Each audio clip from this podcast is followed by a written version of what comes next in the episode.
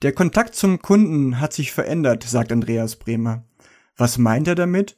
Und wie verlaufen Kundengespräche im Geiz ist geil Zeitalter?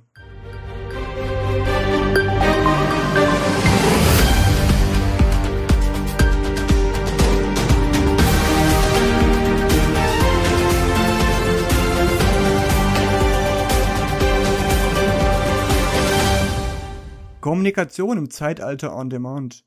Jeder kann heute jedes Produkt 24 Stunden am Tag im Internet kaufen und kommt an jede Information.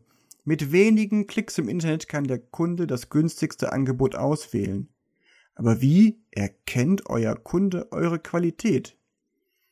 Ich freue mich zu diesem wichtigen Thema heute zum zweiten Mal Andreas Bremer, Kommunikationstrainer und Geschäftsführer der Trainingsagentur Kommunikationswerk GmbH in Essen, als Gast begrüßen zu dürfen. Andreas, schön, dass du da bist. Ja, vielen Dank für deine Einladung oder für deine Wiedereinladung, lieber Florian, und ich freue mich auch dabei zu sein. Wobei, was heißt da, Andreas? Auch uns hat die Pandemie auseinandergetrieben, jetzt zum zweiten Mal schon, und wir nehmen diese Folge mit rund 300 Kilometer Entfernung auf. Aber wie du gesagt hast, die neueste Technik macht das ja möglich. Zurück zum Thema. Andreas, welche Auswirkungen zeigen sich durch On-Demand beim Handwerker?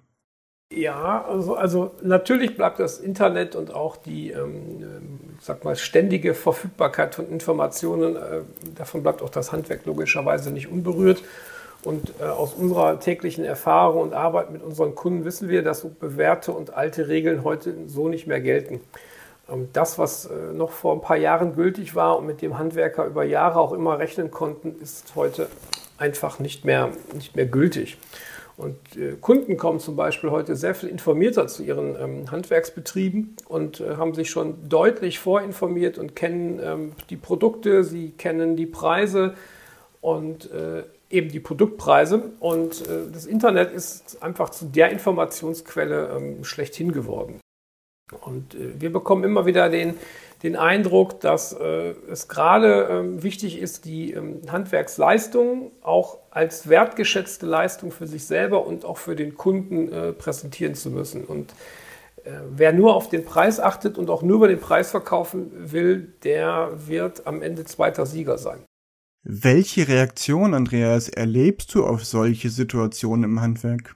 Ja, der Handwerker ist ganz oft in erster Linie erstmal verunsichert, weil er ganz oft nicht weiß, wie jetzt mit den Einwänden und vielleicht auch den Preisforderungen auch umgehen soll. Ähm, das andere ist zum Teil natürlich auch eine gewisse Abneigung und das ist völlig normal, denn wenn der Eindruck entsteht, der Kunde interessiert meine Leistung, die ich hier erbringe, gar nicht, sondern nur am Ende der Preis ist wichtig, dann bin ich ganz schnell dabei zu sagen, das ist überhaupt nicht mein Kunde und das kann ich sehr gut nachvollziehen. Ähm, hier geht es tatsächlich darum, dass auch meine Handwerksleistung vom Kunden wertgeschätzt werden soll. Wie aber kann ich diese Wertigkeit transportieren? Ah, also ganz wichtig ist dabei tatsächlich ein strukturierter und auch ein werthaltiger Verkaufsprozess. Ähm, also dem Kunden auch klar zu machen, dass hier eine gewisse Dienstleistung entsteht und eine, eine Leistung erbracht wird und dass es nicht mal so eben nebenbei passiert. Also wer zu jedem Termin einfach mal eben rausfährt und schnell sich die Gegebenheiten vor Ort anguckt, so die technische Klärung macht, vielleicht noch schnell ein Aufmaß macht, der wird es eben nicht schaffen, auch seine eigene Wertigkeit, seine eigenen Arbeit ähm, und seine eigene Leistung äh, zu transportieren. Und für mich ist ganz wichtig, auch meinen Kunden immer zu sagen, gebt bitte eure Arbeit auch den Wert, den sie verdient hat. Und äh, macht euch da nicht kleiner und macht jeden Schritt im Verkaufsprozess oder jeden Schritt und jeder Arbeitsschritt, der in einem Verkauf und für den Verkauf notwendig ist und auch für die Umsetzung am Ende ja notwendig ist, macht die klar und macht dem Kunden klar, dass es ein Gesamtpaket an Leistungen ist, das er dort kauft. Wenn aber Kunden doch heute informierter ins Gespräch kommen, was ist denn dann Ihr Bedürfnis in dem Gespräch? Ich glaube, ganz wichtig ist es dabei, Florian, darauf zu achten, dass wir mehr machen, als bloß Produkte zu beschaffen und diese zu montieren. Und der Kunde, der informiert ist, der sich vielleicht sogar schon gedanklich mit, mit seiner Neubeschaffung und seinen Produkten auseinandergesetzt hat, der vielleicht schon weiß, welche Schalter, welche Steckdosen er da nehmen möchte, der hat ja immer noch, immer noch so das Thema Unsicherheit. Habe ich das richtig gemacht? Habe ich mich richtig entschieden? Und all diese Dinge kann das Internet nicht beantworten. Das geht nur im direkten ähm, Dialog und es geht eben auch nur im klassisch guten Kundenkontakt. Und nur eine fachlich gute Arbeit zu machen, reicht für diese äh, Bestätigung nicht aus. Kunden kaufen immer dann, wenn sie sicher sind, das Richtige zu tun oder die richtige Entscheidung getroffen zu haben. Und für uns ist es heute im Handwerk auch ganz wichtig, gerade in diesen Kundengesprächen, in diesem Dialog mit dem Kunden äh, zu sagen, den Kunden zu bestätigen, lieber Kunde, hier hast du die richtige Entscheidung getroffen. Ist das nicht ein Stück weit ein Widerspruch? Kunden sind heute besser informiert und wünschen sich dennoch den Dialog? Wie passt das zusammen? Und wie kann ich Dialog im Angebot auch berücksichtigen? Ja, Florian, da hast du recht. Im ersten Moment sieht es so aus, als ob das ein Widerspruch sei. Also der Kunde hat ja eigentlich schon seine Erfahrung, hat schon seine Ahnung, er kommt schon mit einer genauen Idee da rein und jetzt sagen wir, jetzt musst du mit dem Kunden sprechen. Ähm, ich mache das immer am Beispiel fest. Äh, jeder von uns hat das wahrscheinlich schon mal erlebt. Du kriegst irgendwie eine E-Mail mit der Bitte, ein Angebot abzugeben. Und du wirst dann relativ schnell herausfinden, du bist nicht der Einzige, der diese Anfrage nach einem Angebot bekommt. Jetzt kann man sich dahinter verstecken und sagen, der Kunde will bloß einen Preis abklopfen und sucht jetzt den billigsten Anbieter. Man könnte aber auch sagen, der Kunde sucht jetzt nach einem Handwerker, der mit ihm in den Dialog eintritt, der ihm quasi nochmal klar macht, worum es geht und der seine Leistung präsentiert. Und die ähm, Wichtigkeit, auch meine eigenen Kompetenzen und meine eigenen Leistungen im Angebot auch klar zu machen, ist genau der Vorteil. Ich kann alles bieten, was das Internet mir nicht mehr bietet. Ich kann in den Kundenkontakt treten, ich kann seine Wünsche abfragen, ich kann seine Bedürfnisse abfragen, ich kann über weit über den Bedarf hinausgehen und diesen Dialog bekomme ich nicht im Internet, den bekomme ich bei meinem lokalen Fachhandwerker, den bekomme ich bei mir vor Ort und ich brauche jemanden, der für mich ansprechbar ist. Es gibt immer noch bei ganz, ganz vielen Kunden ein ganz hohes Bedürfnis nach Sicherheit für ihre Entscheidung. Und die können wir im persönlichen Dialog dem Kunden tatsächlich vermitteln. Wenn wir jetzt die informierten Kunden haben und äh, bereits viele der Produkte, die vielleicht zu installieren sind oder die auch vom Kunden vorgeschlagen werden, ähm, wie und wo hat sich der Kunde denn diese Preise eingeholt und wie beeinflusst das den Vertrieb des Handwerks?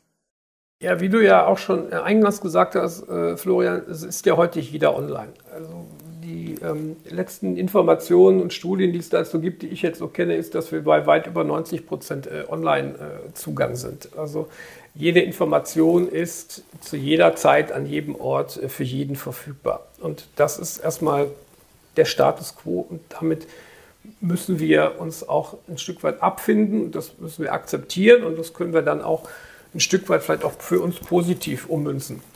Ähm, die ähm, Vermittlung von Dienstleistungen, das Vergleichen von, von, von Angeboten ist einfach die Normalität geworden. So, und damit gilt es, das erstmal auch zu akzeptieren. Und ähm, kritisch wird, wenn sich diese Plattformen zwischen den äh, Handwerker und den Kunden drängen. Das heißt, wenn wir als Handwerker den Kundenkontakt verlieren, weil wir über Plattformen äh, dann quasi dazwischen geschaltet wird, dann müssen wir als Handwerksunternehmen tatsächlich aufpassen und müssen da auch konsequent gegensteuern. In der Pandemie habe ich zumindest erlebt, dass das Thema Online-Händler, Online-Dienstleister, Online-Versandhändler viel mehr zugenommen hat. Was passiert, wenn auch hier Online-Händler und Dienstleister auf ihren Portalen Handwerksleistungen anbieten und vermitteln? Ja, das ist genau das. Es ist ja ähm, die, die auch die zeigen ja auch die Ergebnisse. Das sagt ja auch das Quartalsergebnis. Im, ich glaube im ersten Quartal oder in diesem Pandemiequartal Anfang ähm, äh, hat Amazon, glaube ich, den, den, den, ähm, den Gewinn irgendwie verdoppelt. Also nicht den Umsatz, sondern tatsächlich den Gewinn. Also das Internet ist da tatsächlich gerade nochmal speziell in der Quarantäne und in der Pandemie, in der wir gerade leben, zu einer echten Einkaufsplattform geworden. Und wie gerade schon gesagt, die, die, die Gefahr für Handwerksunternehmen besteht darin, dass sie über solche Plattformen den direkten Kontakt zum Kunden verlieren. Und äh, dann verlieren wir die Chance auf eine gute Beratung und dann verlieren wir übrigens auch die Chance auf das Abfragen und Abklären der Bedürfnisse und über die Bedürfnisse auch hier wieder Ausstattung und die Produktdetails und die Produktmerkmale zu erkennen. Ähm, von daher wären wir dann am Ende als Handwerksbetrieb von einem Online-Anbieter abhängig. Und genau das sollte ähm, uns nicht passieren, sondern wir sollten tatsächlich die Chance nutzen, immer der erste Ansprechpartner für unsere Kunden zu sein. Kann ich als Handwerker diesen Trend für mich positiv nutzen? Ja, das ist genau unsere Chance. Also es liegt natürlich in der Gefahr, die sich da auftut für uns als Handwerksunternehmen, liegt natürlich auch die Chance drin, nämlich da das genauso für uns zu nutzen. Also als allererstes sollte ich natürlich dann auch als Handwerksbetrieb im Internet gefunden werden. Also habe ich eine tatsächlich auffindbare Homepage, bin ich mit meiner Website im Internet auch tatsächlich über Suchfunktionen äh, dann, dann erkennbar und findbar. Und dann nutze ich natürlich das Internet genauso für mich, weil dann kann ich nämlich all die Dinge anbieten, die das Internet nämlich nicht anbietet. Und Kunden werden immer dann kaufen, wenn sie das Gefühl von Sicherheit haben, wenn sie das Gefühl von verstanden werden haben, wenn sie das Gefühl von Verlässlichkeit haben. Das sind Gefühle, kann ein Internet und kann auch ein noch so tolles Angebot, das irgendwie per E-Mail verschickt wird, einfach nicht bieten. Wer führt denn den Dialog, Andreas? Ja, das ist eine, ähm, eine wirklich gute Frage und die einfache Antwort lautet alle. Jeder Mitarbeiter ist in jedem Kundenkontakt die Visitenkarte des Unternehmens. Heißt, jeder Mitarbeiter hat in jedem Kundenkontakt die Chance, dem Kunden genau diese äh, Sicherheiten, diese äh, Emotionen, die Beziehungsebene zum Kunden herzustellen und zu behalten und dem Kunden äh, immer wieder zu suggerieren, hier bei uns bist du richtig, wir kümmern uns um dich, deine Entscheidung zu uns zu kommen ist genau die richtige. Vielen Dank für diese Ausführungen und ich stelle immer wieder fest, dass die Kommunikation doch Grundlage für verdammt viele Dinge ist. Andreas, danke für deine Ausführungen und an euch alle, die uns zuhört, unter kommunikationswerk.de erfahrt ihr mehr über Andreas Bremer und seine Arbeit und seine Reihe, die er auch anbietet, mit dem Kunden im Kontakt. Vielen Dank und bis zum nächsten Mal. Hat euch die Sendung gefallen? Dann folgt uns oder hinterlasst eine positive Bewertung. Tschüss!